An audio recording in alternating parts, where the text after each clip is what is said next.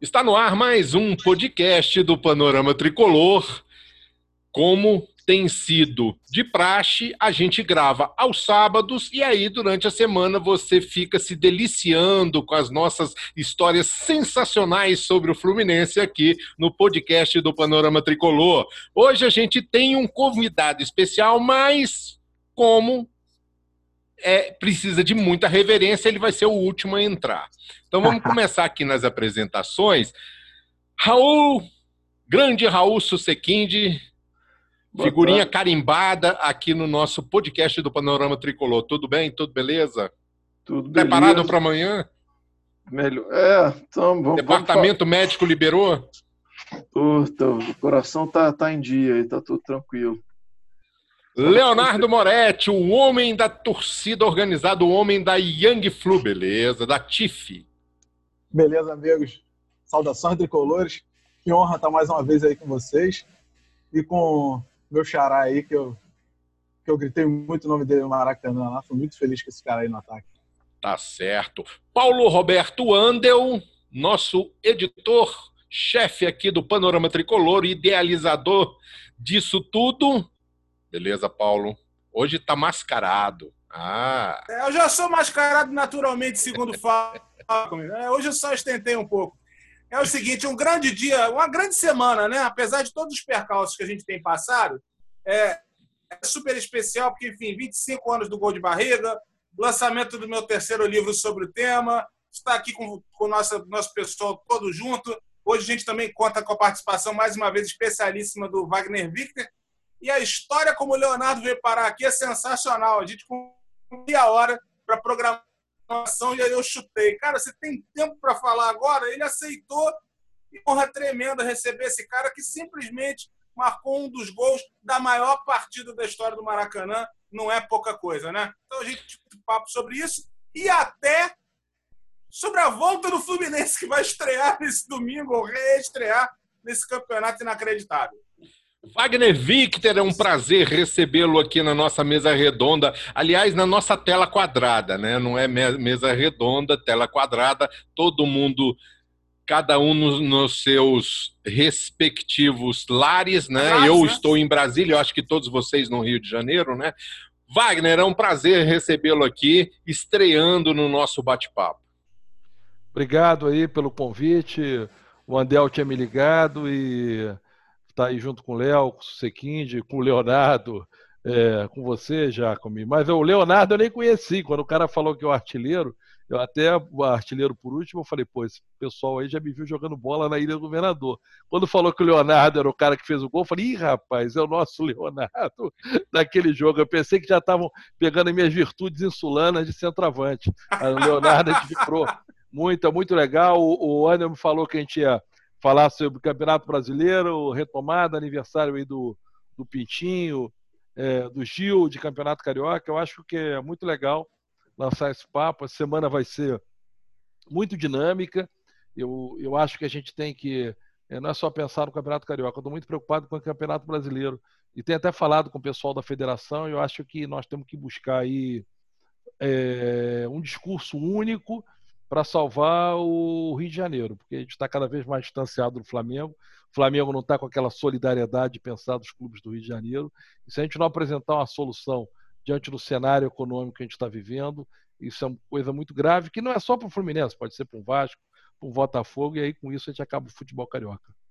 E a gente estende o nosso tapete verde, branco e grenar para receber Leonardo Lobato Ribeiro, campeão pelo Fluminense em 1995. Ele foi artilheiro do Fluminense naquele campeonato com nove gols.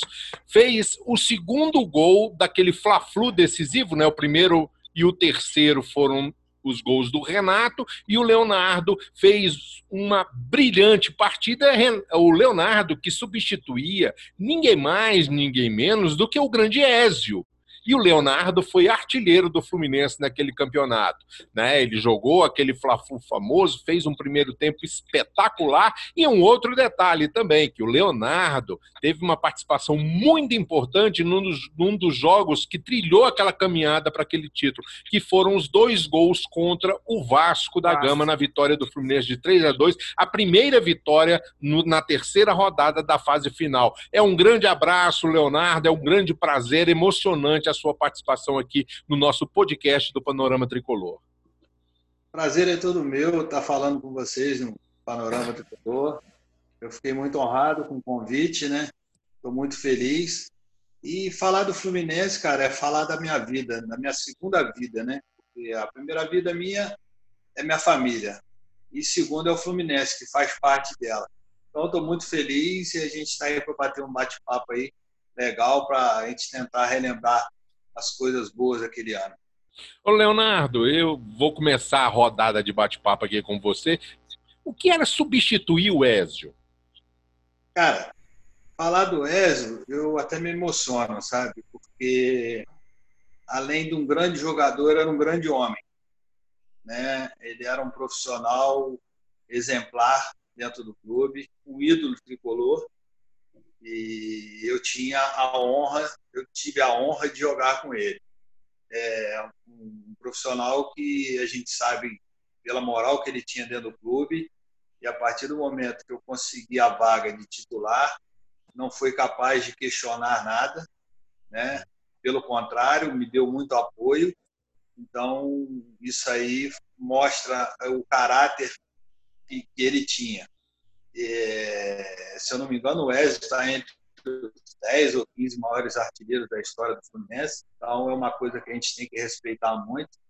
Mas eu fazia o meu trabalho, né? Eu, graças a Deus, consegui é, mostrar o meu valor e mas acima de tudo meu principal objetivo ali era sempre fazer o melhor pelo Fluminense e graças a Deus dei a minha contribuição naquele ano fui artilheiro da equipe é, consegui fazer um gol na final contra o nosso maior arquirrival né foi muito prazeroso isso está marcado na história minha história do Fluminense né então isso é foi muito gratificante na minha vida profissional. Tá certo. Vamos rodar? Raul. Deixa, deixa primeiro, antes de você me perguntar, eu queria aqui é, não só dizer do prazer de, de, ter o Leonardo aqui com a gente, mas aproveitar também para agradecer aquela alegria que ela é até o final da nossa vida, né? A gente está comemorando essa semana 25 anos então, assim, é, é, mais, é mais que um gol, é mais que um Fla-Flu, né, como o Paulo colocou bem na abertura.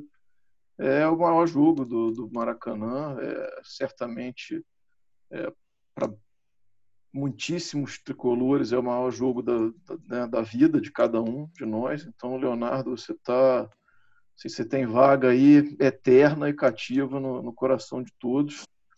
E dizer também que esse jogo esse Fluminense Vasco, eu estava lá nas cadeiras é, atrás do gol e tive o privilégio de ver esses dois gols bem, bem de pertinho. Foi um jogo super importante naquela campanha, né? Talvez se a gente não vencesse aquele jogo, provavelmente até o, o clima, o ambiente, não sei como ficaria.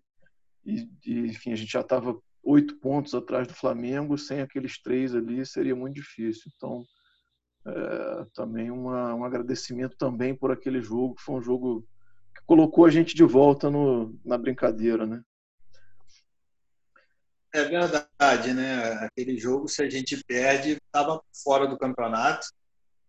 Eu fui feliz, entrei na, no jogo, consegui fazer dois gols. Para mim foi um motivo de orgulho. Primeiro pelo Fluminense, segundo para mostrar o meu valor Eurico Miranda, né? É, você tinha vindo do Vasco. É, no, ano, é, no, ano, anterior tive no Vasco, é, não tive oportunidade, né, não deixaram eu jogar lá por briga de, empresário, né? Porque na época que eu cheguei no, no Vasco, o Edmundo tinha sido transferido para o Palmeiras e o meu empresário era o mesmo do, do, do Edmundo na época. Então, quando o Eurico chegou, sorte a nossa. É, praticamente me afastar do, do, do, grupo, né? Mas naqueles dois gols ali, tanto é que eu faço, eu não lembro se foi o primeiro ou o segundo, eu passo em frente ao banco, é, apontando para mim e, e para ele, assim, tipo assim, aqui estou eu, esse se lembra de mim. Mas, acima de tudo, foi mais importante porque ali foi arrancada para a gente ser campeão. Ah, agora eu já sei de onde o, o Cristiano Ronaldo tirou aquilo. É, foi, foi, copiou de você, cara. É verdade. Léo. Léo Moretti? É, Ô, Léo Artilheiro. Hoje tá complicado. Léo Moretti e senhor artilheiro Leonardo, campeão do centro de barriga imortal. Então vamos lá, né? Uma honra estar aí com vocês novamente. Rapaz, o, o, quando a torcida cantava o nome do, do, do, Leonardo, eu ficava lá no meio da Yang, de braço Pô. aberto, batendo no meu peito, como se fosse para mim, né? Todo mundo, Maracanã inteiro, é Leonardo, é Leonardo, eu ficava lá dando tchau. Rapaz, é muito. Pô, esse Fluminense Vasco, cara, eu acabei não indo nesse jogo. Eu era um moleque. É, teve um bingo perto da minha casa, eu fiquei ali no bingo, né? Ninguém quis ir no jogo, o Fluminense não tava bom. Então, fiquei lá no bingo, mas com radinho. Tinha um radinho vermelho, um no ouvido. Fluminense 2, 3, rapaz, quando fez o terceiro, deu um pulo. o cara que tava narrando o bingo no bar é Vascaíno. Ele falou: gol do Vasco, foi Vasco é, o... Vasco é o cacete, chegou o Fluminense. ah, rapaz, aquilo ali foi, foi uma boa arrancada pro título de 95. E teve um Jogos gol inesquecíveis. Teve um gol anulado aquele jogo, se eu, não, eu não me lembro se foi do Renato ou até do próprio Leonardo. Ali, se eu não me engano, quando estava 2 a 2 já no finalzinho do jogo. Um gol, é, acho eu, pela lembrança da época, mal anulado, mas depois, enfim, fizemos mais um ali e garantimos. Wagner. É, na realidade, esse campeonato foi um campeonato meio diferente é, é, para eu acompanhar, né? Eu estava fazendo pós-graduação é, no exterior, estava lá na Universidade de Harvard, pela Petrobras ainda, já, eu sou de, da Petrobras de carreira. Então eu tive que acompanhar esse campeonato à distância. E, e não era aquele campeonato que hoje você tem na internet, que você coloca, pega o, os jogos online no mundo inteiro. Então é uma coisa que você acaba tendo com informação diferenciada, você não tinha WhatsApp, você não tinha eu ligava muito através da Embratel. E esse jogo, especialmente é, da final do 3 a 2 foi, um, uma grata surpresa, não só pelos primeiros que nós botamos, depois que eles empataram, e a cada jogo, cada gol, eu, eu recebia de alguma maneira uma informação. Primeiro, quando estava 2 a 0 daquele aquele sorrisão. Quando a outra informação que eu tive é que estava 2 a 2 Eu falei, porra, fudeu, não há condição, porra, os mulambos vão levar. Quando eu ligo depois do final do jogo, a história é interessante, né? Porque eu ligava via Embratel e tinha uma telefonista que um telefonista que atendia e fazia ligação e debitava no meu cartão de crédito, alguma coisa, ou jogava a cobrar, uma coisa desse tipo. E eu falei pro cara, falei, meu irmão, faz a ligação rápido, porque eu quero saber a final do jogo do Fluminense. Aí o telefonista do outro lado, o cara falou, amigo, tu não sabe o que aconteceu? Eu falei, não. O cara era tricolor doente e estava desesperado, como eu, ele estava desesperado, porque ele estava na mesa da Embratel, não podia pelo resultado e não podia comemorar. Aí liga um porra do maluco lá dos Estados Unidos, de Boston, tricolor doente, e o cara narrava cada lance, cada gol do Leonardo e tudo com detalhe, e a porra não fazia ligação. E o cara, ao final, começou a chorar Porra, foi de barriga! Foi de barriga. E porra, eu e o cara chorando do outro lado, gritando, puta que pariu. E eu saí correndo no meio da rua nos Estados Unidos, num frio, filha da puta, comemorando. Porra, nego falou, cacete, que que é isso? Então, foi uma coisa meio diferente, na realidade, um pouco do saudosismo da distância. Mas aí no outro dia eu peguei a porra da minha camisa do Fluminense e fui estudar quase a semana inteira de camisa do Fluminense. E como bom tricolor, tu sempre encontra tricolor no, em campos no mundo inteiro e sempre encontra um flamenguista para sacanear. Flamenguista tu não acha muito em Harvard, não, porque geralmente filha da puta não, não, não caminham muito nesse segmento. Mas tu sempre encontra um cara lá no trabalho, mais braçal e tudo, e a gente acaba é, é gozando. Mas foi uma, um campeonato diferente. Agradeço aí o Leonardo por dar é, é, esse prazer. Esse foi um campeonato que, infelizmente, por estar morando lá fora, eu não pude é, é, acompanhar presencialmente, mas como você colocou, é, talvez ele entre na história como um dos grandes prazeres que nós temos. O melhor exemplo que, mesmo com a estupenda torcida flamenguista agora no jogo mais importante da história do Maracanã, é, nessa votação do Globo Esporte, o, o, o 3 a 2 com gol de barriga, ele, ele foi vitorioso. Então é uma coisa épica na história. Nós podemos até acabar como, como Fluminense. Esses caras estão fazendo um esforço muito grande. Mas essa vitória épica, ela, como o Nelson Rodrigues fala, ela vai ficar para os cosmos. Fantástico a história do telefonista aí, aliás. Não história é maravilhosa, né? Bom, eu, eu vou aproveitar para fazer uma fala rápida e aproveitar para puxar um gancho para o Leonardo responder também. É, bom, todo mundo está aqui em estado de êxtase, né? Porque rememorar 25 anos depois esse dia, é, particularmente para mim aqui, bom, Raul era garoto, meu amigo, já de 30 e tantos anos, estava lá comigo no estádio. É, escrevi três livros sobre o assunto. Estou aqui com o artilheiro do, do, Fluminense, com o cara que do título, né? Em, já, em outras ocasiões, anos atrás, já entrevistei o Victor sobre isso. O Moretti estava lá, torcendo lá, emocionado, com a mão no peito, com o nome do Leonardo. Então, tudo, tudo remete a essa história, que é uma das mais fantásticas do futebol mundial, é bom que se diga, e eu ia aproveitar para fazer um gancho também. Quando o Raul falou sobre os jogos, é, o jogo contra o Vasco foi um jogo decisivo na arrancada tricolor, com os gols do Leonardo. Esse campeonato ele tem uma, uma peculiaridade. Ele foi muito. Às vezes o Fluminense entrou em campo, das feiras, com partidas transmitidas pela Band, na, na Laranjeiras, ou em outros estádios também menores aqui do Rio de Janeiro. Quando fez o clássico contra o Vasco, essa partida foi num sábado uma partida muito importante, que foi a vitória sobre o Bangu, o último gol do Iaz com a camisa do Fluminense, a partida foi num sábado. Então, assim, é um campeonato que o Fluminense não teve tanta torcida nas partidas, porque elas eram jogadas em dias e horários alternativos. E, assim, quando eu escrevi meu primeiro livro, toda a história do campeonato, o Fluminense fez uma campanha maravilhosa. É, só que ela é desconhecida. Para o imaginário popular, e a parte da, da Fla Press tentou impor isso, ela sugere que foi assim, aquilo foi um acidente. Nenhum time grande tira oito pontos de diferença do outro, é campeão com oito jogadores em campo à toa. Isso não existe, né? Mas se tratou disso. Bom, eu ia perguntar para o Leonardo o seguinte, Leonardo. É, eu queria saber como é que era a expectativa de vocês no grupo quando o time começou a se montar ali. O Renato chegou na última hora, chegou lá de calça jeans e sapato, fazendo embaixada. Como é que vocês estavam a perspectiva do Fluminense para aquele campeonato. O Fluminense já. Você tinha chegado ao clube, o Fluminense já estava com um problema histórico de salários, enfim, essa coisa. Qual era o ambiente, qual era a expectativa de vocês naquela temporada? Bem, é, primeiramente com a chegada do Joel, né? É, isso fez com que o grupo passasse a ter uma confiança muito grande. Primeiro, pelo histórico do Joel, né? Em ser campeão de todo o clube passado.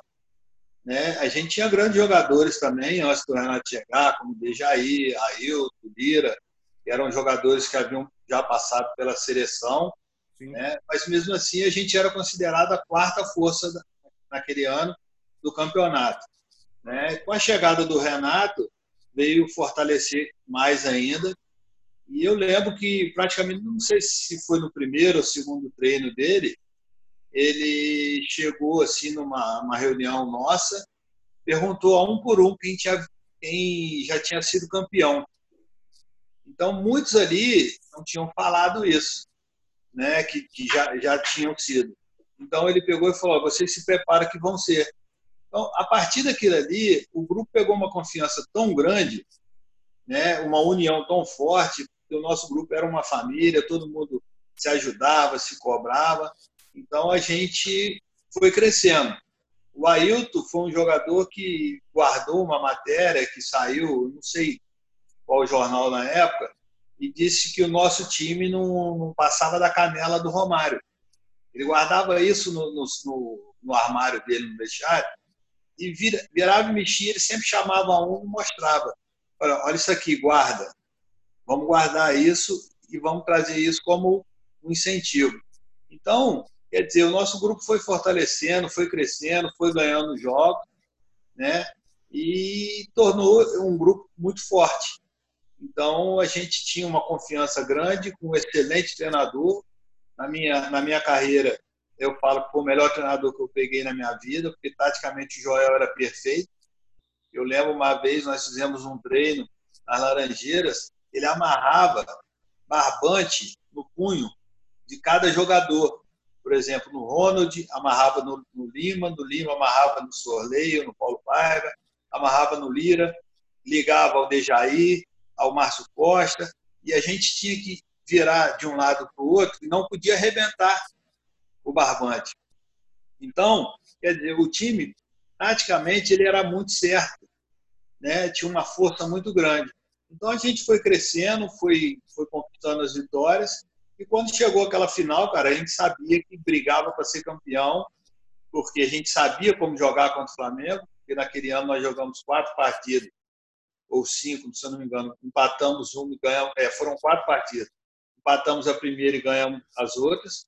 Então a gente foi confiante e, graças a Deus, na final conseguimos aquela vitória histórica que está marcada na carreira né, do Fluminense, na vida do Fluminense, na nossa vida e na história do Maracanã, né, como o melhor jogo do Maracanã.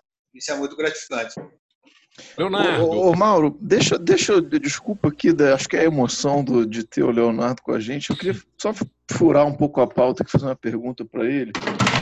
É, o Leonardo, um pouco do, do, vestiário daquele dia, assim, como é que foi antes do jogo, né? Porque aquele primeiro tempo do, é, daquele jogo foi um, costumo dizer que foi um primeiro tempo de manual, né? O Fluminense dominou assim de uma maneira que eu não sei se eu já vi algum outro clássico né, decisivo que ele tenha dominado tanto como ele dominou aquele primeiro tempo. Existia uma assim, alguma instrução específica ali do Joel ou era muito o foco de vocês e tudo? E depois como é que foi o vestiário do intervalo, né? Se, se houve assim alguma alguma conversa para enfim, para cadenciar um pouco mais no segundo tempo, enfim, como é que foram essas essa preparação tanto para entrar em campo e depois para voltar para o segundo tempo? Olha, a preparação nossa foi na semana, né? Porque eu lembro que nós jogamos contra o Entrerriense aqui na cidade de Três Rios, onde eu moro. Né? Após o jogo, ele deu uma folga à noite e apresentamos já na segunda e concentramos e treinamos forte a semana toda. É, o João era muito estratégico, né? havia ele chegou para mim depois do jogo contra o Tremense e falou ó, quem joga você Renata minha dupla de ataque mas eu não quero que comente uma imprensa justamente pela força que o Wesley tinha do grande jogador que ele era e por fazer muito, muitos gols no Flamengo. Só que eu cheguei para ele e falei Joel eu também sempre fiz muito gol no Flamengo jogando pelo América aqui. A gente treinou forte eu lembro que no sábado de manhã é, nós fomos para Laranjeira às 6 horas da manhã, treinamos até 7 e meia, a parte tática né, da, da equipe para aquele jogo. Voltamos para o vestiário, como se estivesse chegando aquela hora, trocamos de roupa, abriu os portões, os portões para a imprensa chegar e foi feito só um, dois toques, e a imprensa toda ficou na dúvida, né? Pô, mas só vai treinar isso? Né? E quem joga, quem não joga, o Joel. Não, time está preparado. Né? E à noite, fomos, na, no sábado, fomos para o hotel que a gente concentrava e ficou sabendo que a torcida do Flamengo iria soltar fogos à noite. Tá? E o, o Alcides ficou sabendo disso, que era o nosso diretor de futebol, levou a gente para outro hotel. Né? Quer dizer, a gente estava dormindo quietinho no hotel e a torcida do Flamengo fazendo festa em outro, tentando botar a gente acordada a noite toda, a gente quietinho, dormindo, tranquilo, né? voltando no outro dia e fomos para o Maracanã preparados. Né? E no vestiário, como eu falei, a gente tinha uma, uma, uma maneira de jogar contra o Flamengo é, desde o primeiro jogo que a gente tinha definido, porque o Flamengo era uma equipe muito técnica, como é até hoje. Então você não, não podia deixar eles jogarem. Então a gente fazia, marcava uma, fazia uma marcação alta, obrigando o Flamengo a dar chutão. O Flamengo tinha jogadores de qualidade mais baixos. Então a gente sempre pegava essa segunda bola. Então a segunda bola estava sempre com a gente. Então por isso que a gente entrou forte o primeiro tempo, igual você falou nesse jogo 95, o Flamengo praticamente não jogou. Né? Até os 20 e pouco, aonde o Branco acerta uma, uma falta no travessão, foi onde o Flamengo cresceu na partida. Mas até aquele momento o Flamengo não jogava. E a gente já tinha essa vantagem de 2 a 0. No intervalo, havia-se uma preocupação muito grande, por causa justamente por achar que aquele resultado já poderia estar ganho, na verdade não estava.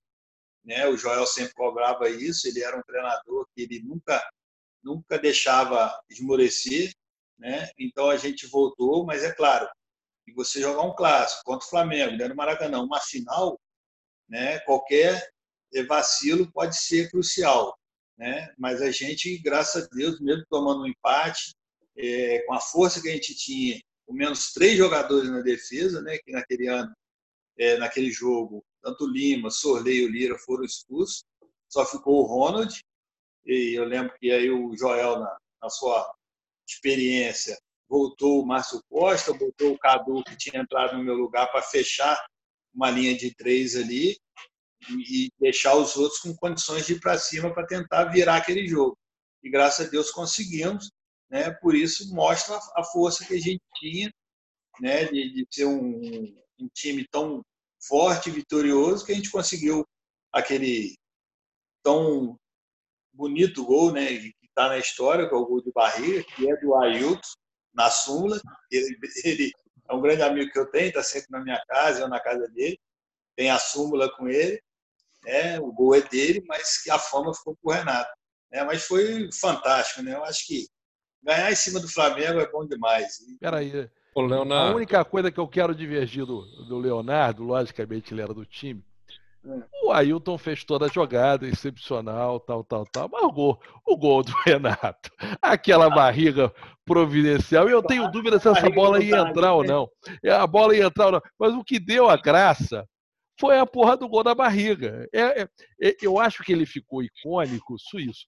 Eu, eu, quando a época do Peter, o Peter era o presidente, se eu não me engano, o Renato ainda estava. Eu tinha acertado que eu ia fazer, ia pegar alguns amigos tricolores, nós íamos fazer uma rachuncha íamos botar uma estátua, porque essa uma estátua do gol em si, da barriga, do Renato empurrando. O Renato se animou, a beça, gostou, mas o Peter nunca me autorizou, porque também, lógico, eu não ia fazer um rachinha para colocar uma estátua, que hoje custa, sei lá, 80 mil, pegar uns amigos, sei lá, 10 amigos ou 20 amigos dando 4 mil cada um, ia botar, depois ele não ia querer botar a estátua lá. Então eu peguei, o Peter não me deu autorização. O Renato ficou até frustrado, tanto que ele fala da, da estátua dele lá no Grêmio, mas foi disso, porque ele sempre me encontrava, oh, Victor, e a estátua? Porque a gente tem que, de alguma maneira, essa geração de vocês, marcar. E talvez o que seja icônico, não é só a vitória na centenária do Flamengo, com o Romário, o maior jogador do mundo, o Fluminense com menos três, tá? mas efetivamente, eu estava falando com o Andel, Melhor que de barriga só se fosse de bunda. Mas vai ser difícil a gente ter outra desse e fazendo um gol de bunda. Mas ficou o gol de barriga. É uma marca. Eu acho Com que certeza. é uma marca muito o interessante do futebol. O Ailton fala até hoje que é o único gol que tem nome na história do futebol brasileiro. Que é o gol de barriga. é, é verdade. Não falar de outro, Exatamente. Né? O único gol que está na história é o gol de barriga do Renato. É que nem o gol, do Maradona, o gol do Maradona contra a Inglaterra, elas manios de Deus. Se o é. Maradona é. fizesse o mesmo gol de cabeça, não teria valorização.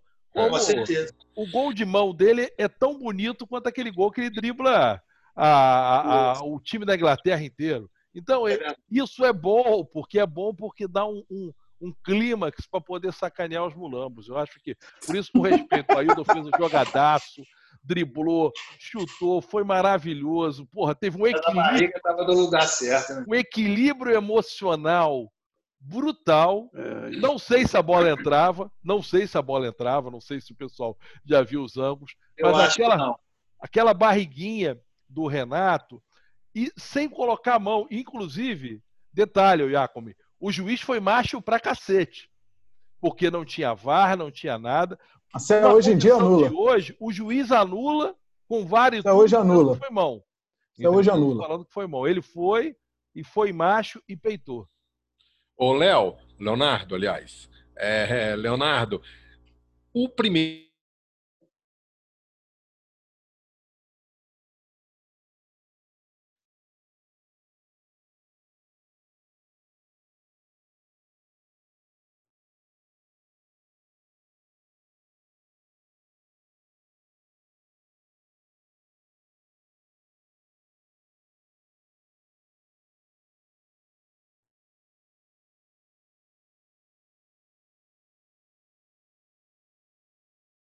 a pensar diferente, né? Poxa, a gente sabe da força que, que eles tinham também, né? O empate era deles, né? Tinha um time forte, né? Aí logo assim o Joel me tirou, né? Porque justamente para segurar, porque no lance do gol, se não me engano, o Sorley foi expulso, né? Sim. Então ele, ele me tira e eu até porque Ele eu, foi junto com o Marquinhos, né, do Flamengo. Os dois foram expulsos. É, eu estava um pouco gripado naquele jogo também, aí o Joel me tira, né? Aí do lado de fora a gente sofre muito mais, né? Porque a gente não pode dar a nossa é, parcela de contribuição. Mas a gente sabia que o, o grupo era muito forte. Então a gente sabia que também não podia vacilar, né? Como aconteceu até o segundo gol. Não foi vacilo nosso, foi até por uma, uma jogada brilhante que o, que o Fabinho fez, né? Onde corta três jogadores nossos, faz um belíssimo gol também. Mas, como eu falei, a, a confiança nossa era tão grande, cara, que a gente não sabia que não perdia aquele jogo. E, e como a gente tinha jogadores que tinham uma liderança tão grande, que eles absorviam esses impactos. Foi o caso do Ailton, porque ele chegou para o Ronald, ele contando isso para a gente, né? claro que falou isso com o Ronald, não com a gente. No jogo, ele virou para o Ronald e falou: Ronald, só tem uma maneira da gente virar esse jogo.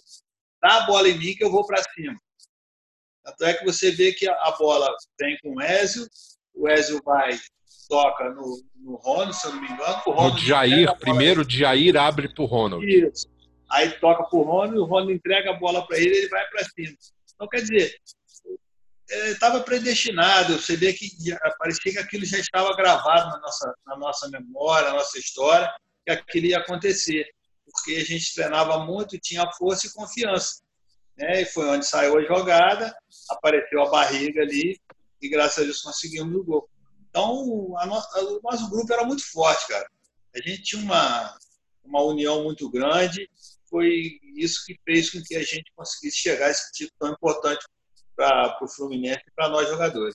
Parece que até hoje, né, que todos vocês ainda se relacionam, né?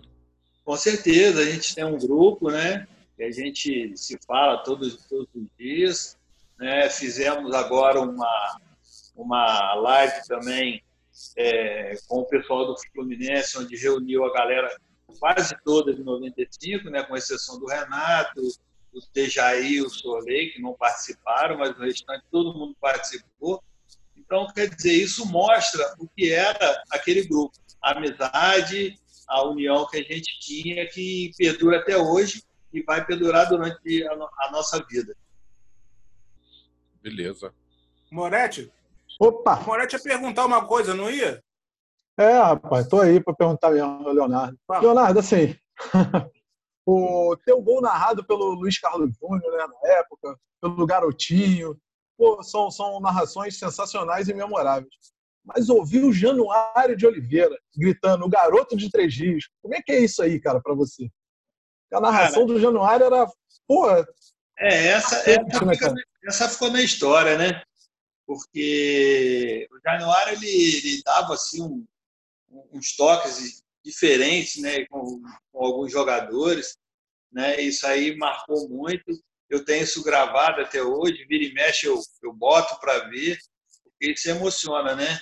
Então eu fiquei feliz porque o Januário era um cara que admirava muito é, a gente, a minha pessoa, ele também me dava muita força, desde a época do América aqui, que ele narrava alguns jogos, inclusive um, jogo contra o Fluminense aqui, eu fiz dois gols contra o Fluminense, Fiquei muito triste na época, mas feliz, porque dali também fez com que eu, consegui é, chegar ao Fluminense, né? Porque a gente sabia que o espaço aqui era pequeno, né? Então, o Januário era, era um ícone da, da narração do, do futebol, né?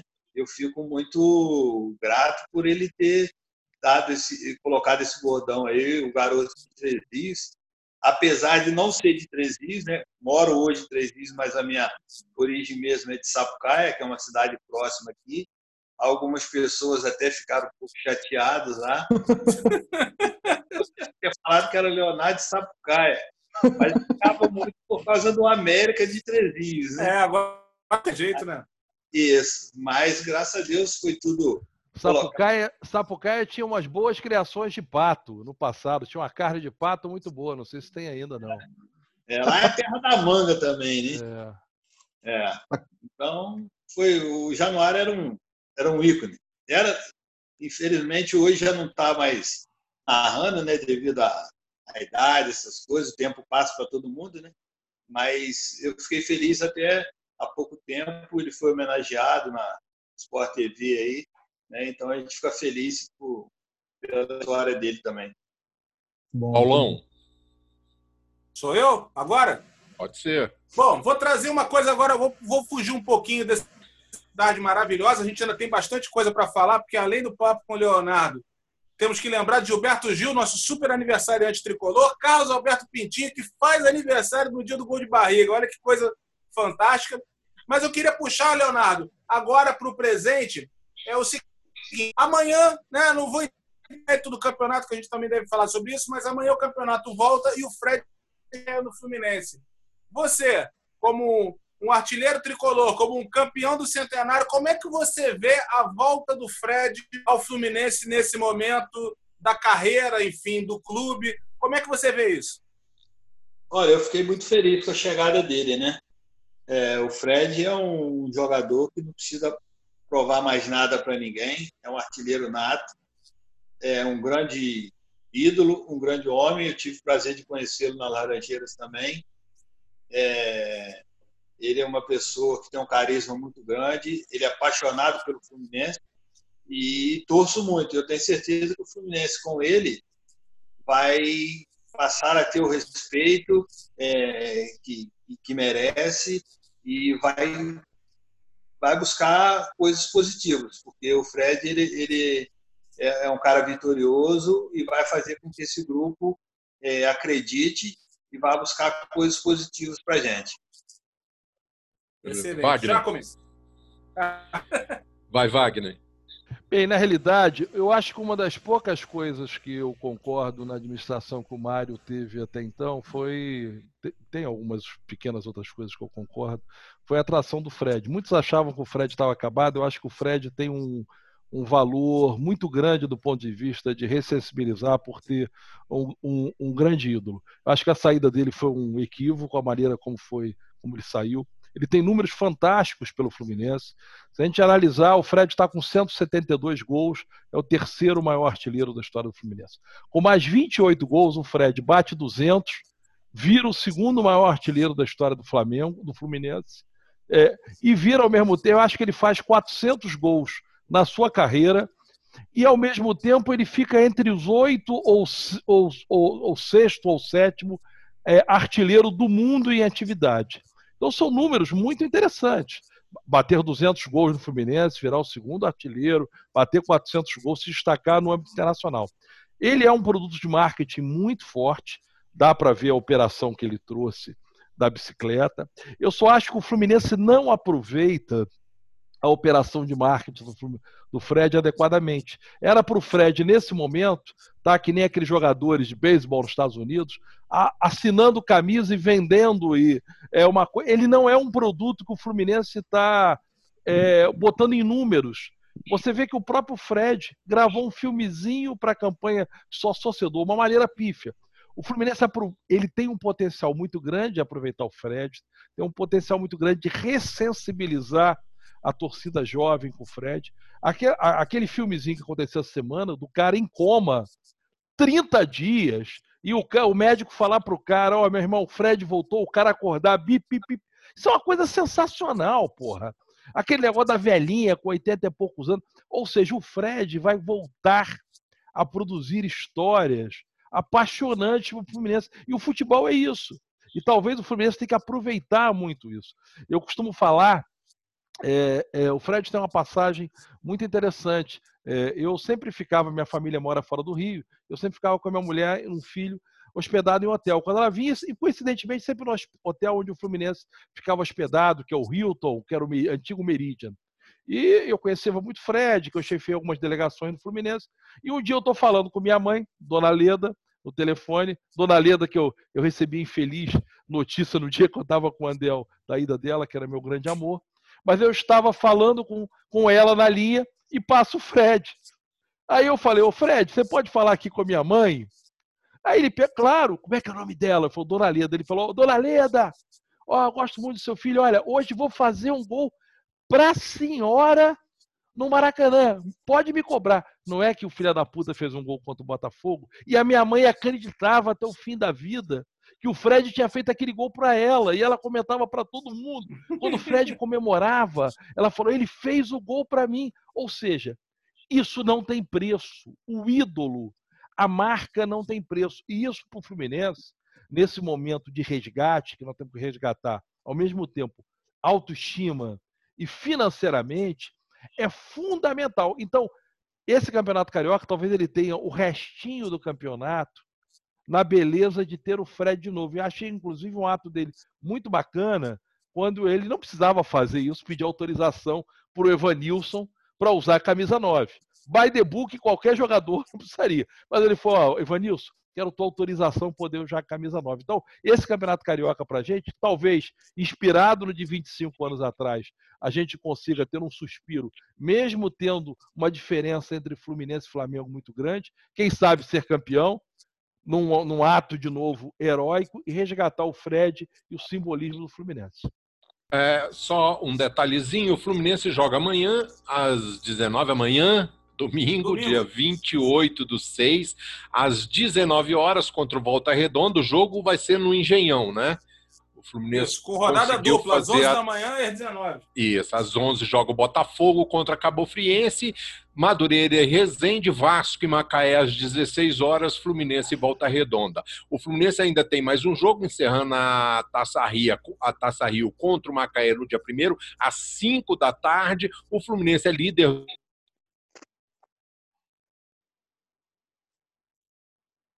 Subiu a voz aí do, do Jacome. Cadê o Jacome? Subiu a voz do Jacome. Mas continuando, ele ia falar que o Fluminense é líder. Eu acho que não é mais líder, não. Com a vitória do Flamengo. O segundo é, turno. Tem que vencer. Né? É. É. O Fluminense tem que vencer as duas partidas, né, para se manter na liderança. O Fluminense já está. E o Jacome está travando. É. Mas aí, é. vamos lá, ancora aí, Andel, vamos lá você. Vamos, vamos nessa. Então, já como estava falando sobre a questão do Fluminense ser o voltar a assumir a liderança do campeonato e tem essa volta aí da competição por esses três meses aí que ao mesmo tempo foram tão rápidos, foram uma eternidade para quem gosta de futebol, ainda que tenha as naturais limites por conta, enfim, de não ter público, né, que é uma coisa sempre chata. É para quem gosta muito de futebol, né? Tem que ter torcida, por menor que seja, e não vai ser possível. É, cadê o Susequinde? Raul Susequinde, né? onde é que você está? Estou aqui, cara, presente. Vamos lá. Você está sumido. Volta aí. Eu estou aqui me recuperando das emoções da, da, viagem no tempo a 95.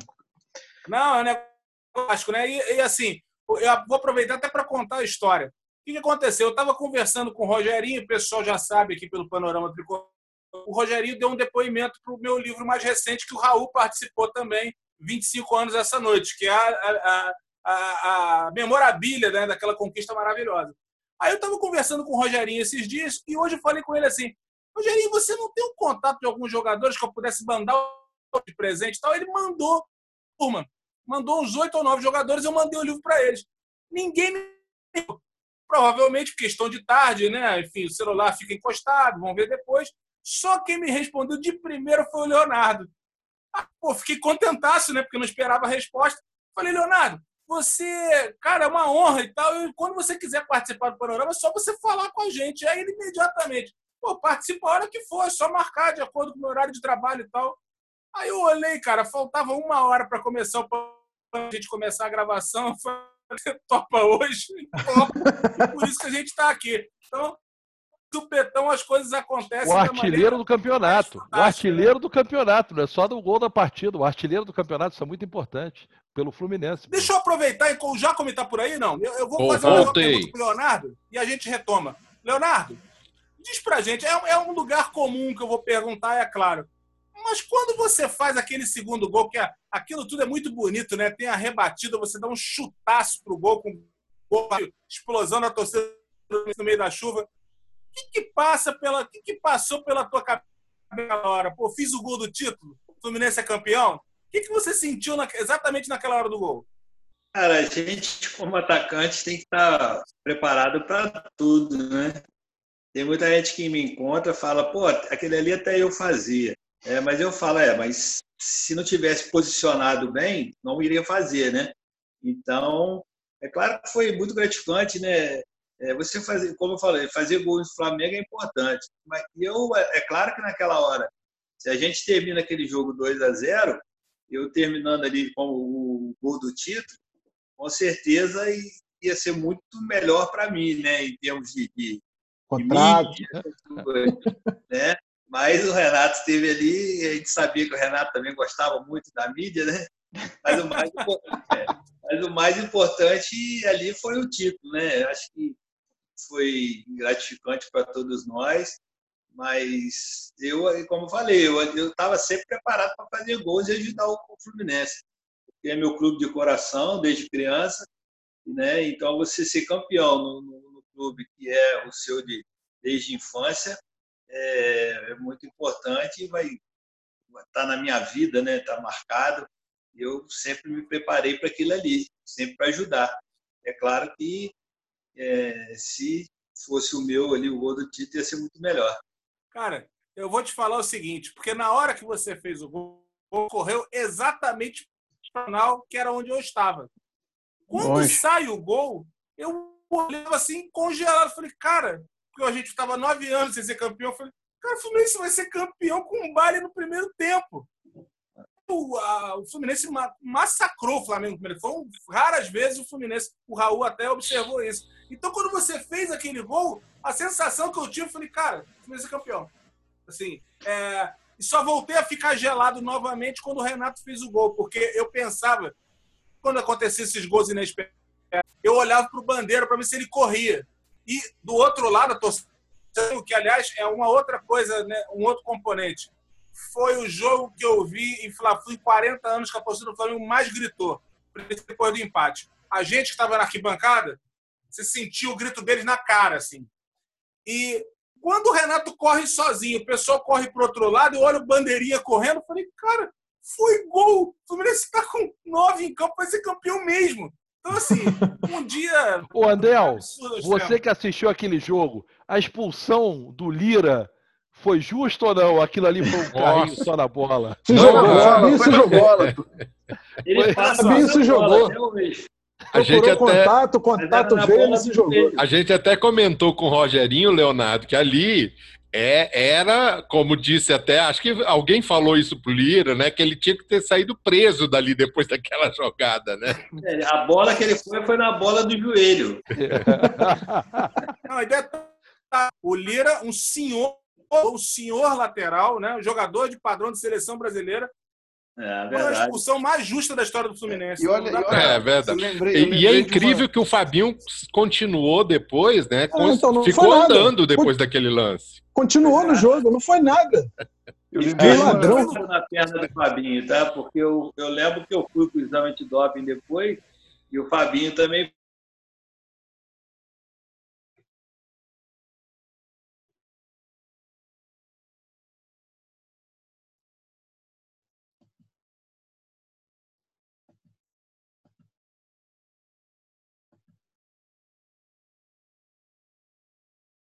aquela porra, aquela paulada que ele deu no travessão, que foi uma coisa assim também fantástica. Mas o Flamengo tinha um timaço. O Flamengo tinha um timaço. Se você reparar, o primeiro gol do Renato, ele aproveita e joga a bola para dentro para falar, é gol do Fluminense mesmo. Mas vou falar um negócio, se vocês lembram, o Barriga começa com o balão do branco. É balão pro alto que cai na defesa do Fluminense, aí o, o Cadu, não me lembro mais que toca a bola, aí a bola vai naquele circuito Ezio de Jair, Ronald, e começou com um balão com a torcida do Flamengo gritando, né, comemorando e tal. Então, é, o Branco teve uma participação no gol de barreira. É, porque ele deixou aberto ali pro Ailton, né, que ele não queria marcar mais, ele falou, vê se faz o gol por aí mesmo.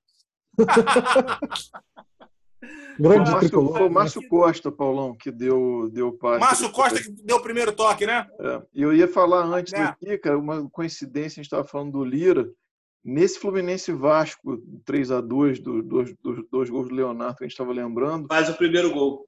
E ele foi expulso naquele jogo no. no... Travou, caiu? O que, Travou, que? Hoje travou. tá complicado, hein? Voltou, Raul.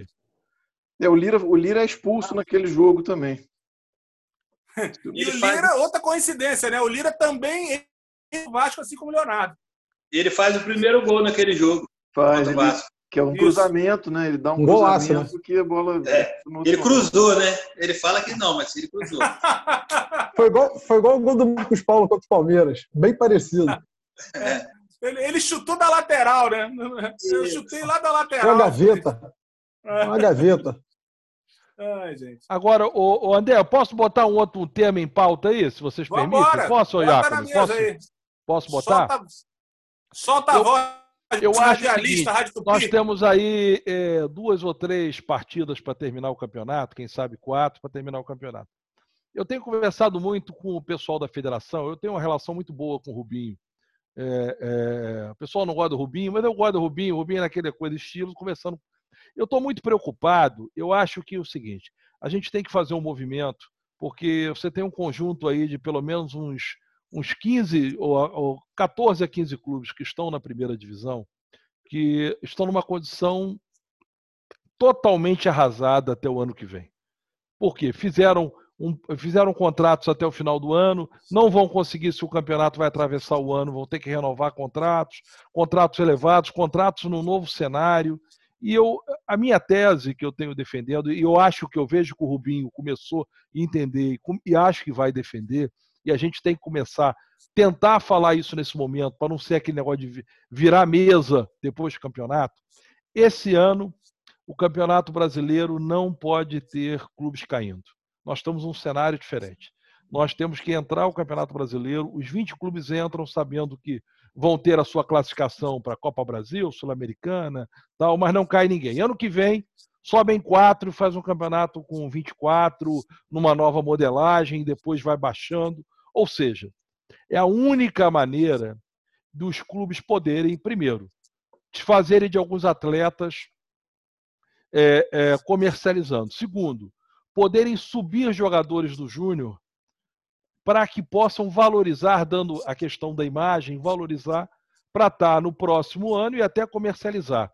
É- É a única forma. Isso já aconteceu, inclusive, em escola de samba. É, escola de samba teve um ano que teve um, um incêndio no início do ano e nenhuma escola caiu. Eu acho que esse movimento é um movimento normal, é um movimento que, eu, que passa bem aqui no Rio por, pelos três clubes, porque o, o, o Fluminense está com uma espada de Damocles para cair, o Vasco está, o Botafogo está. Aí você colocar os outros clubes todos, Atlético Mineiro, todo mundo está quebrado. Ninguém conseguiu, vai conseguir sobreviver, porque não foi essa redução aí de 20, 25% de salário em dois meses que vai salvar as finanças. Você não vai conseguir patrocínio, você não vai ter renda das finais, você não vai ter o fluxo financeiro da TV que teria. Ou seja, a única maneira, porque dos clubes não fazerem loucura para sobreviver ao não rebaixamento, até porque rebaixar hoje no Campeonato Brasileiro é, é a pena de morte. Se o Fluminense cair, ele acabou. O Fluminense não sobe mais. Não sei nem se o Cruzeiro vai conseguir. É, O Cruzeiro vai ter séria Então, dificuldade, né? Eu acho que esse debate, nesse momento, é muito importante. A gente não pode achar que o Campeonato Brasileiro vai ser da ma- mesma maneira do modelo que era antes. Não dá, não dá não dá para cair ninguém. Não dá para cair ninguém. Isso não é virada de mesa, é uma maneira, inclusive, de fortalecer o futebol brasileiro, para poder o futebol brasileiro botar essa garotada para subir, entendeu? Evitar essa, essas loucuras. Senão você vai ter que todos os jogadores que viessem contrato final de ano, você vai ter que renovar, porque você vai estar na reta final de um campeonato brasileiro, faltando assim nove, dez partidas, partidas decisivas.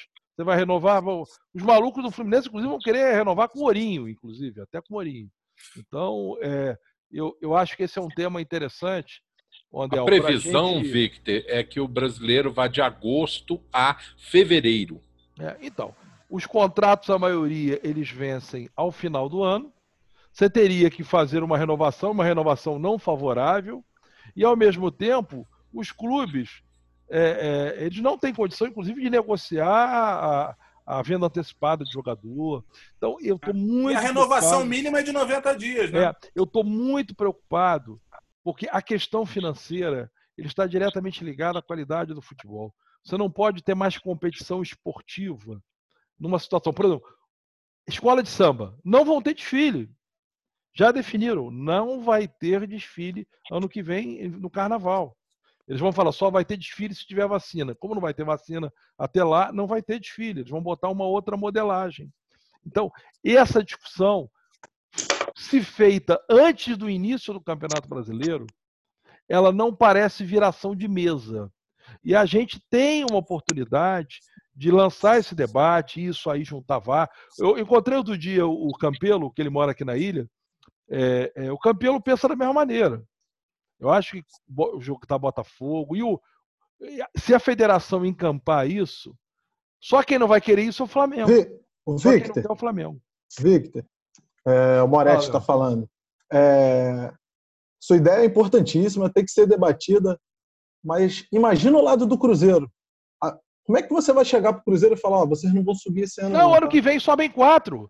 Faz o campeonato ano que vem com 24. Vai ter duas ou três rodadas mais. É. Faz uma nova tá modelagem. Não vamos... ter descenso na A implica em não acesso da B. Não, mas faz o, faz o acesso e depois vão caindo de dois em dois. Aliás, que já fizer, aí depois cai de dois. O ano que vem vai ter 22, vai fazendo uma operação. Mas não dá para não dá para não fazer dessa maneira, entendeu? É, é, isso pode ser um é um risco grave. É porque assim, já, já cai em quatro, aí depois no outro ano vão cair seis.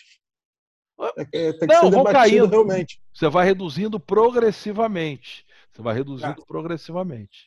É, gente, só um pequeno detalhe aqui, que a gente estava falando Sim. dos aniversariantes, né? Que o Paulo tinha puxado do Gilberto Gil, que fez 78 anos essa semana, mas tem uma série de outros jogadores importantes que passaram pelo Fluminense que fizeram aniversário esse ano. É, o Gilberto Gil não era jogador, né? Mas jogadores. Ah, ó, jogadores que foram campeões pelo Fluminense fizeram aniversário esse ano. O Tuta, campeão em 2005. Esse mês de junho. Oi? É aniversário neste mês de junho? No mês de junho, ele fez dia 20. É. Tá. Uma semana atrás. No dia 22, o Robertinho, campeão em 1980. Sim. campeão direita. como técnico em 2002. Isso. Mariano, campeão em 2010. Oh, tá no Galatasaray. Craque, Mariano. Fez 34 Crack. anos. Manfrini, quem não Pô, se lembra é do Manfrini, gênio mesma posição do, é do, né, mesma posição aí do Leonardo, aquele jogador que vinha mais de trás e chegava na área, né, Leonardo? Manfrini fez 70 anos esse ano. Ele foi Caramba. campeão 73, 74, marcou 61 gols pelo Fluminense, né? É, outro jogador que fez também o Jean, que hoje acho que está no Palmeiras, não, me lembro. Foi pro Cruzeiro, né? Eu acho. Ele tá em, foi campeão em 2012 né? É, o Carlos. Alberto Pintinho, que ganhou quatro campeonatos pelo Fluminense. Né? O Clóvis completaria 90 anos, mas ele já faleceu. Jogou quase 400 jogos pelo Fluminense. É um cara que jogou muito pelo Fluminense. E o Fernando Pacheco, esse peruano que está no Fluminense, fez 21 anos ontem. Junto é, com então... Gilberto Gil, olha aí, olha aí, famoso. Pois é, né? e o grande aniversário que também né, a gente celebra aqui com o nome do Leonardo presente à nossa mesa, que é o aniversário do Gol de Barriga. 25 anos históricos, parece que foi ontem, me esqueço disso. E eu estava com o pessoal aqui no grupo, né, no WhatsApp, antes da, da gente começar a nossa resenha. Cara, eu já vi essa partida mais de 30 vezes. Eu escrevi três livros sobre esse campeonato. E quando eu revejo como fiz hoje, agora eu fico nervoso eu fico vendo os lances, fico emocionado. Eu sei, eu sei, claro, o Fluminense foi campeão, mas eu fico, eu fico como se estivesse no estádio naquele dia. O jogo dos jogos, uma vitória monumental. Enfim, a gente só tem a agradecer aos campeões de 95, muito bem representados aqui pelo nosso querido Leonardo, que nos honra muito aqui, porque eu, eu tenho plena certeza disso. Um dia o Fluminense vai campeão mundial e vai ganhar o último título que lhe falta, que é Libertadores mas igual a esse jogo de 95, não, Não tem. É, lembrando também que essa semana nós tivemos os 50 anos do Tri da Itália, Ah, né? Tivemos sim, lá sim. Félix, Marco Antônio, Carlos Alberto Torres, Rivelino, Paulo César Caju e É. Gerson, que ou já jogavam no Fluminense ou vieram a jogar depois. E Marco É Antônio também, boa jogadores. parte da comissão técnica, né? Raul Isso. Carlos Alberto Parreira, eh, José Bonetti, Admildo Chirol. E esses nomes todos foram vinculados ao Fluminense. A vitória de 1980 é uma vitória com a marca do Fluminense. Apostar anteriormente ou a posteriori. Ô, o- ô, e o Leonardo. Zagallo, o Zagallo acho que foi campeão já no Fluminense em 71, né? O- 71, Isso, campeão 71. com o, o gol legalíssimo do Lula. Exatamente. Ô, Leonardo, te fazer uma pergunta. É, naquele 95, né, o Fluminense, como você mesmo falou, tinha até jornal naquela época, e muita gente aqui lembrou, a distância do Fluminense para o Flamengo era grande, porque o Flamengo tinha montado um time para o centenário, para ser campeão e tal, né? E este ano nós temos o Flamengo aí vindo de vários títulos ano passado, é, um time caríssimo e tal, uma distância também técnica com relação ao Fluminense. Você vê semelhanças entre 95 e 2020? É, pela história tá aparecendo, né? E a gente espera que o final também seja feliz para o nosso tricolor. É, a gente sabe que o Flamengo hoje tem uma grande equipe, é, muito bem montada pelo seu treinador, pela sua diretoria, pelo dinheiro que está investindo, né? Mas futebol se ganha dentro de campo, né? Eu acho que a partir do momento que os jogadores do Fluminense confiarem também no seu potencial, pode brigar. Não é fácil, mas tudo é possível no futebol. Beleza, tá aberto alguém para fazer mais alguma pergunta? A gente já está aí encaminhando para uma Não. hora de programa. Passa muito rápido isso, né? É. Que coisa. Enfim, é, é, bom, eu vou aproveitar então para fazer uma pergunta final para o Leonardo, né? E depois a gente vai caminhando aí, ver quem mais participa também da mesa. É, Leonardo, de, de lá para cá, você, né, com a sua carreira e tal, é, você, acho que você já ouviu muitas vezes, né? Hoje em dia, o pessoal fala assim, ah, porque o futebol é muito mais rápido, muito dinâmico, muito mais, né, muito mais pegado, jogadores de antigamente não funcionariam e tal. Você, como profissional, foi, como é que você vê isso? Você acha realmente que hoje, é, que os jogadores de antigamente, se eles não tivessem a mesma preparação de hoje, eles não funcionariam do mesmo jeito, ou melhor até do que muitos profissionais que hoje existem? Eu acredito que sim, porque hoje a estrutura para você ter um treinamento, uma formação física, está muito grande. Só que naquela época havia uma qualidade técnica muito grande também.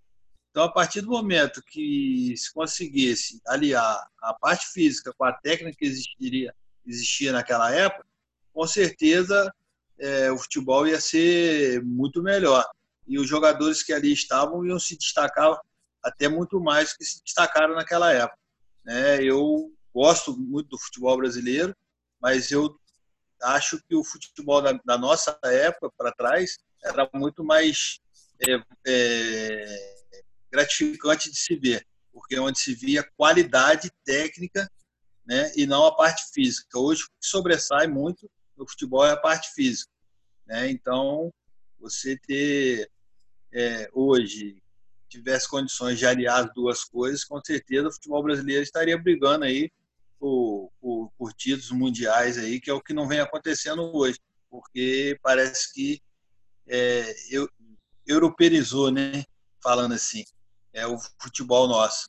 Então, por isso que eu acho que a gente está um pouco deficitário nessa parte de ganhar títulos, porque técnica a gente sempre teve e está se deixando isso de lado. Alguém mais uma pergunta para o Leonardo? Eu tenho aqui, eu, eu tenho uma que é saindo um pouco do, do, do, grande jogo do gol de barriga, Leonardo. Você tem algum outro jogo especialmente marcante para você? E agora? Foi? Estou ouvindo normalmente. Foi? Normal, normal. Leonardo é, me ouve? Eu não ouvi nada. Não, agora, agora sim. Você tem algum outro jogo muito marcante pelo Fluminense, além desse do, do de 95? Tem algum que você guarda aí com lugar especial, cara? Ah, cara, como a gente já falou, né, é claro que aquele jogo também com o Vasco que, que ficou para mim marcado na, na história, porque ali que foi arrancada para a gente conseguir esse título que é tão festejado até hoje. Então, esse jogo contra o Vasco também é que, que ficou muito marcado na minha história aí. Leonardo, deixa eu te fazer uma pergunta. Você estava na campanha do Brasileiro de 95? Sim. Estava, estava, né? estava. Estava.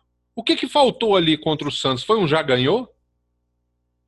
Cara, eu acho que foi um erro de planejamento, sabe? Porque é claro que a gente tinha é, consciência que tinha ganho um jogo do, do, Santos aqui de 4 a 1 mas que o Fluminense não, havia, não tinha jogado bem. É, tanto é que a gente sai A vitória foi no final do jogo, né? De 1 a 0 para o Santos. Isso, é. Então, mas é claro que uma vitória de 4 a 1 esconde muita coisa.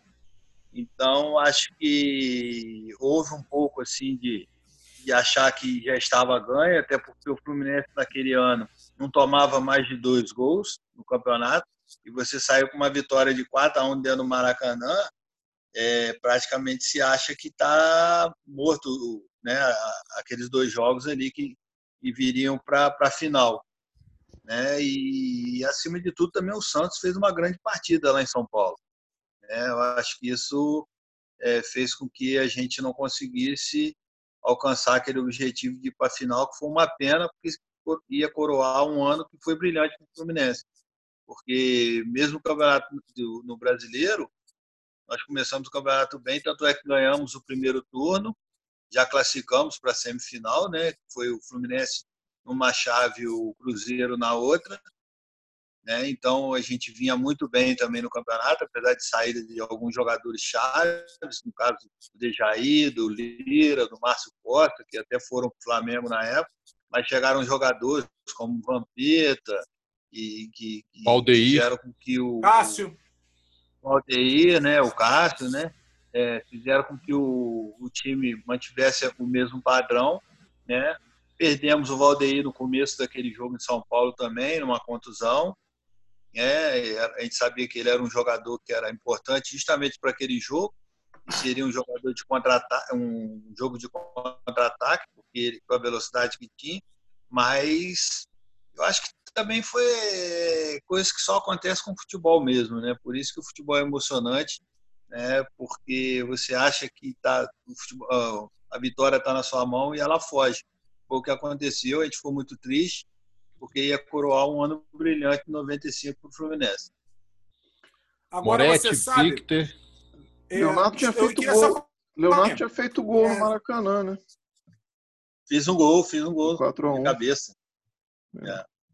Eu só queria falar o seguinte. Eu revi esse jogo, o, o Leonardo, do Santos e Fluminense, os 5 a 2 e, assim, claro, né, para qualquer tricolor, aquilo foi um dia, eu estava inclusive com o Raul, isso foi muito ruim para a gente. Mas hoje, tanto tempo depois de revendo a partida, primeiro, é, apesar da goleada do é, da maneira como foi constituída, atuação da carreira do Giovanni, não tem a menor dúvida, ele nunca mais repetiu.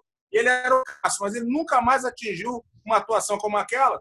É, o que me chamou bastante atenção foi revendo o Luciano do Vale narrando o jogo, quando o Fluminense, quando tudo parecia perdido e o Rogerinho faz o segundo gol, o, o acontece um certo silêncio no Pacaembu e o, e o Luciano fala: Fluminense está vivo, Fluminense está vivo demais. A torcida do Santos se cala no Pacaembu. Ou seja, mesmo num dia que foi muito ruim para a gente, o Fluminense tem o espírito de luta até o final. E continua lutando mesmo depois daquele gol. É porque, é, além de todos os problemas, o Santos fez a partida das partidas que inclusive os enganou, porque assim pode ter se, se melindrado com o placar de 4 a 1 no jogo de ida.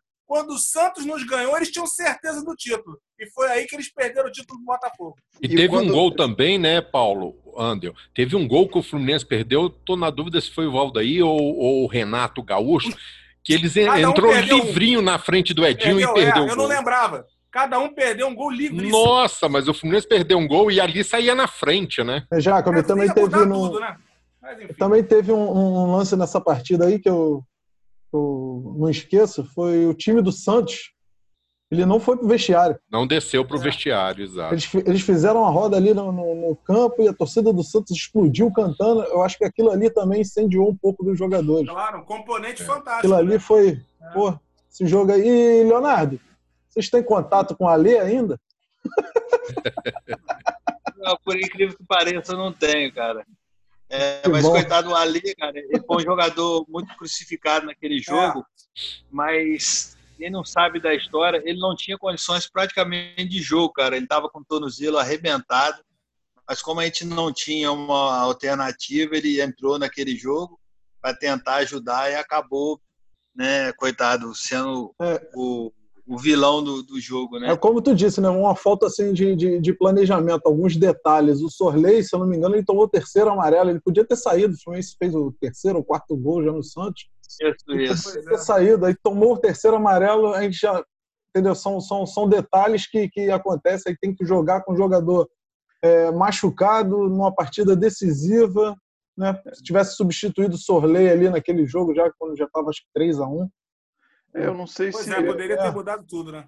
Não. Enfim, coisas do jogo. Mas o que jogo. importa mesmo é que quando a gente fala de 95, a gente fala do, dos anos, dos títulos. Enfim, a gente só tem a agradecer ao Leonardo por fazer parte dessa maravilhosa da história do Fluminense. Peça-chave fundamental nisso aí. Valeu, mesmo. Victor. É, eu, eu, eu acho que é, a gente conseguir celebrar esse momento dos 25 anos, a gente talvez não, esse ano nós temos uma série de datas de efemérides que nós não estamos é, é, capitalizando. É, o Fluminense conduziu de maneira muito pífia os 50 anos do, do, do, do primeiro Campeonato Brasileiro, 1970. Ah, botou uma marquinha na, na camisa, uma coisa, eu acho que aquela vitória, aquele campeonato Fluminense 70 foi uma coisa fantástica pela, pelo que foram aqueles resultados, talvez uma coisa tão, tão épica quanto esse das, das oito partidas. E nós temos uma coisa muito importante, que são os 45 anos do início da máquina tricolor. Uh, uh, uh, os 45 anos da a máquina começa em 1975. O Manfrini ele vai até 75, vai a máquina o Manfrini vai até 75. A máquina tricolor é uma das coisas mais fantásticas da história do Fluminense. Nós temos muita gente viva ainda, alguns foram, o Dirceu foi, é, é, o Dayano foi, é, Kleber, é, alguns jogadores foram, o Silveira recentemente, é. mas nós temos talvez a grande cabeça ainda é, viva, que é o Francisco Horta. É, pasmem, eu tenho falado isso em todos os lives que eu tenho participado. O Francisco Horta até hoje não é grande benemérito do Fluminense.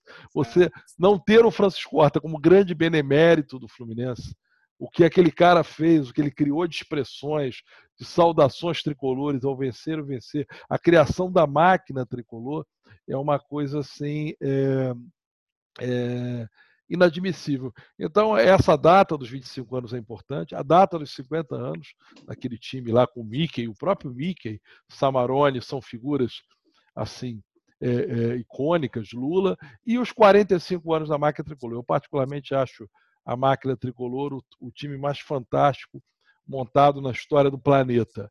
Na história do planeta. Eu, eu via aqueles jogos com grande prazer.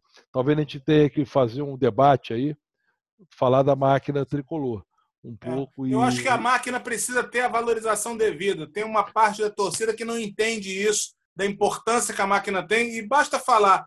45 anos depois, a gente ainda continua emocionada. As pessoas ainda falam da.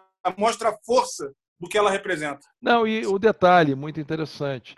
Eu acho que há uma certa inveja em relação ao Francisco Horta. Sempre usam aquele episódio de ele ter ido lá para o Flamengo. É, do troca, o troca-troca com o Flamengo, inclusive, foi maravilhoso. Trouxe do Doval. Trouxe do o, o Horta é uma das pessoas mais geniais é. que pode ter. O, o cara botou Johan Cruyff, trouxe o Bayern de Munique para jogar no Maracanã, trouxe Paulo César Caju, botou o Pelé jogando no Fluminense, botou a Torre a Torre Eiffel com a bandeira do Fluminense. Esse cara é, isso é um gênio. Eu, eu, vez quando eu é. ligo pro Horta, ele tá velhinho, eu ligo para bater um papo com ele, porque eu me delicio. Cada história dele é uma história assim é, é, é, o que ele tem de visionário, de arrojado e de tricolor, quando a gente compara com a mediocridade que a gente tem visto, tem, tem, tem observado ultimamente, é, é, é uma coisa fantástica. E ele não receber, nos 45 anos da máquina, uma homenagem desse momento, porque a gente, eu espero que ele viva até os 60 anos da máquina, mas a gente não sabe nos 50 anos da máquina tricolor se ele ainda vai estar para receber essa homenagem. Liguei para o Daniel Cohen outro dia, eu não sei se quando eu ligo ajuda ou não, porque ele, porra, eu falei, ô Cohen, vocês têm que pensar, ah, uma, tá bem, esse ano 50 anos do primeiro, faz ano que vem, porque a máquina foi até 76, tem que fazer um livro, tem que fazer uma grande homenagem, tem que trazer Rivelino, Manfrini, é, Paulo César Caju, Pintinho, Gil, trazer essas figuras que são figuras importantíssimas, que tenho certeza que também habitam aí no imaginário do Leonardo como tricolor que ele é. Então, é, é, é, eu queria celebrar também essa data como data importante. Vamos embora, gente? Acabou, né? Acabou rápido, é, né? Já está aí com uma hora e vinte minutos de programa. Leonardo. Valeu a pena. Um abração para você. Muito obrigado por ter essa participação aqui no nosso programa, engrandecendo o nosso podcast e vídeo do Panorama Tricolor.